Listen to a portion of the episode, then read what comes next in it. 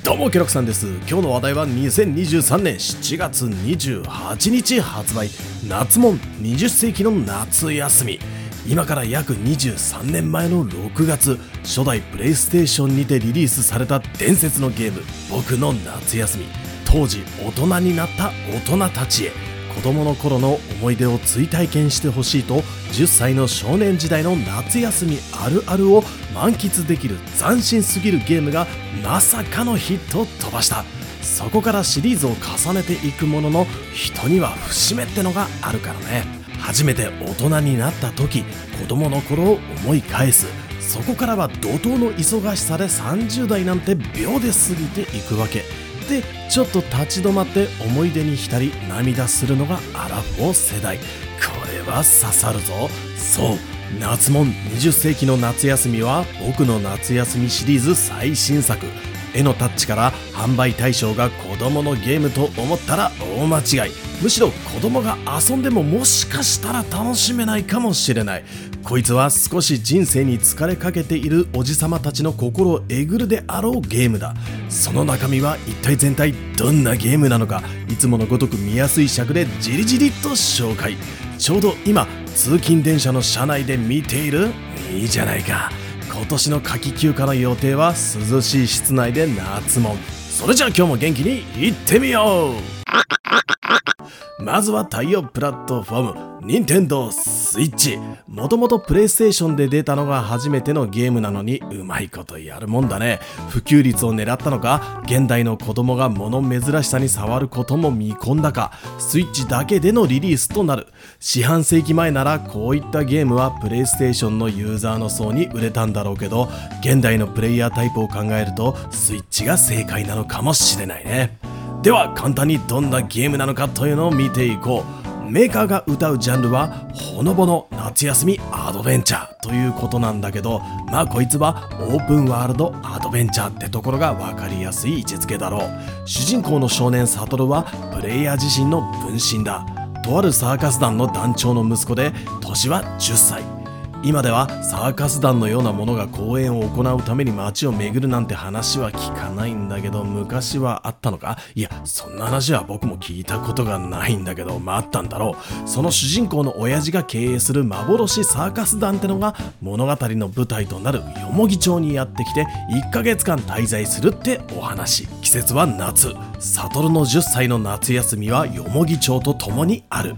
ここでの1ヶ月間何をして過ごすのかその思い出作りはプレイヤーの行動にかかっている。魔王だ悪魔だなんてものは登場しないほのぼの夏休みアドベンチャー。それが夏もん20世紀の夏休み。ではこの夏も自由に過ごせと言われてもどのようなフローでエンディングへ向かって進んでいくんだろうか。街で巻き起こる様々なイベントや不思議な事件に首を突っ込むのもいい。サーカス団で起きる問題と向き合うのもいい。毎日ひたすら遊びほうけて過ごすのもいい。やれることは大きく5つに分類できそうだ。1つ散策によるロケーション発見。2つ収集系。3つ遊びとして体験できる各種のアクティビティ。4つ目待ち人に関わるクエスト、まあ、謎解きとかお使い等だね。そして5つ目サーカス団の運営系。行動したことは毎日の絵日記にまとめられ最終日を迎えるまでにどれだけの思い出を作れるのかこの量を積み重ねていくことがゲームの目的だ。面白いのがよもぎ町そのものがオープンワールドになっているということ。労働時間を挟んで興ざめするということを極力少なくするというのはこういうゲームこそ重要なのかもしれないね。例えば虫取りをしていたその足で海に飛び込んで海水浴をしちゃうみたいな。普通のオープンワールド RPG であれば採取してそのまま水中になんて普通のことなんだけど夏もんではこれが遊びとしてちゃんとしたコンテンツになる。マップ上で見るとただそこに山があるなと思って訪れると険しい自然が待ち受けている。頑張って踏破すると山頂から見えるのは絶景。何をしてもいちいち達成感が得られるように作られているんだ。行動していくと時間が経過し朝から始まりやがて夜となり一日が終わる。一日の始まりからプレイヤーは自由だ。家族で食卓を囲み朝ごはんを食べた後ラジオ体操に向かう。午前中は虫取り網を持って昆虫採集。午後は街を駆け回り住民の話に耳を傾けて困りごとを解決。夜には運よくお祭りが開催されてる日だった。夜空を彩る大輪の花火に目を奪われた後は縁日を見て回り射的やスマートボールに挑戦。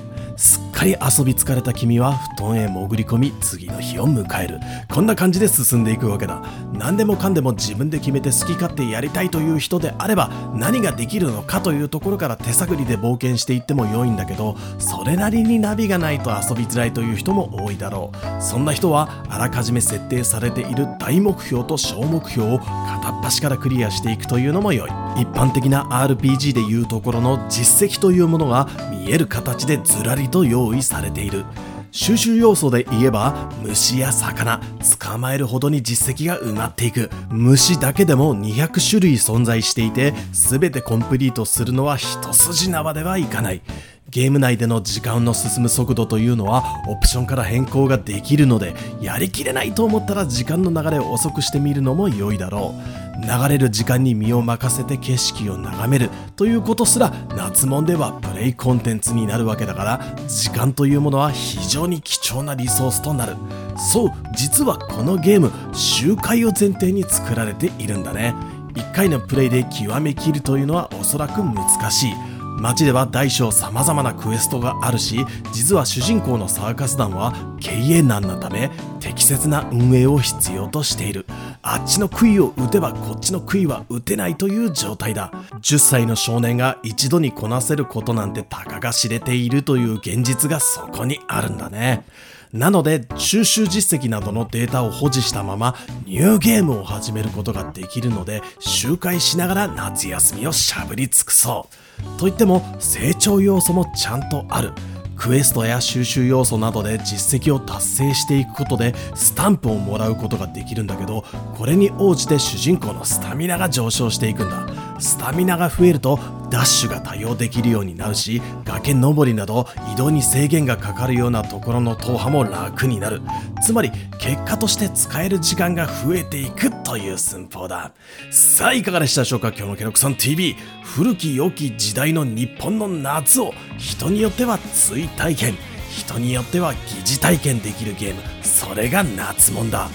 おまぬけプレイとして朝起きたらそのまま夜まで寝る。ひたすら何もせず堕落した夏にすることだってできてしまう。そんなことをした果てにあるエンディングがどうなってしまうのかは保証できないんだけどね。日常体験なんてゲームでやらずリアルで体験してこいよなんて思いがちだけどもしその一言で片付けてしまう程度のゲームであればシリーズがここまで続くことはなかった。僕夏というゲームシリーズはとてもそのプレイが思い出として残るんだよね。かつて僕のリアルの話なんだけど知人に今までプレイしたゲームで印象に残っている面白かったゲームは何かと聞いて僕夏をまたやりたいと答えた人はいたからね。オープンワールドで目の前に広がる夏日々の息抜きにぜひヘッドホンをかけて没頭してみてはいかがだろうか。こういうゲームの魅力は礼してこそわかるってもんだ。それじゃあ今日はここまで。夏本20世紀の夏休みは7月28日発売。君はこのゲーム買いますか？買いませんか？次回のチャンネルも決まったぜ。ケロクさんでした。またね。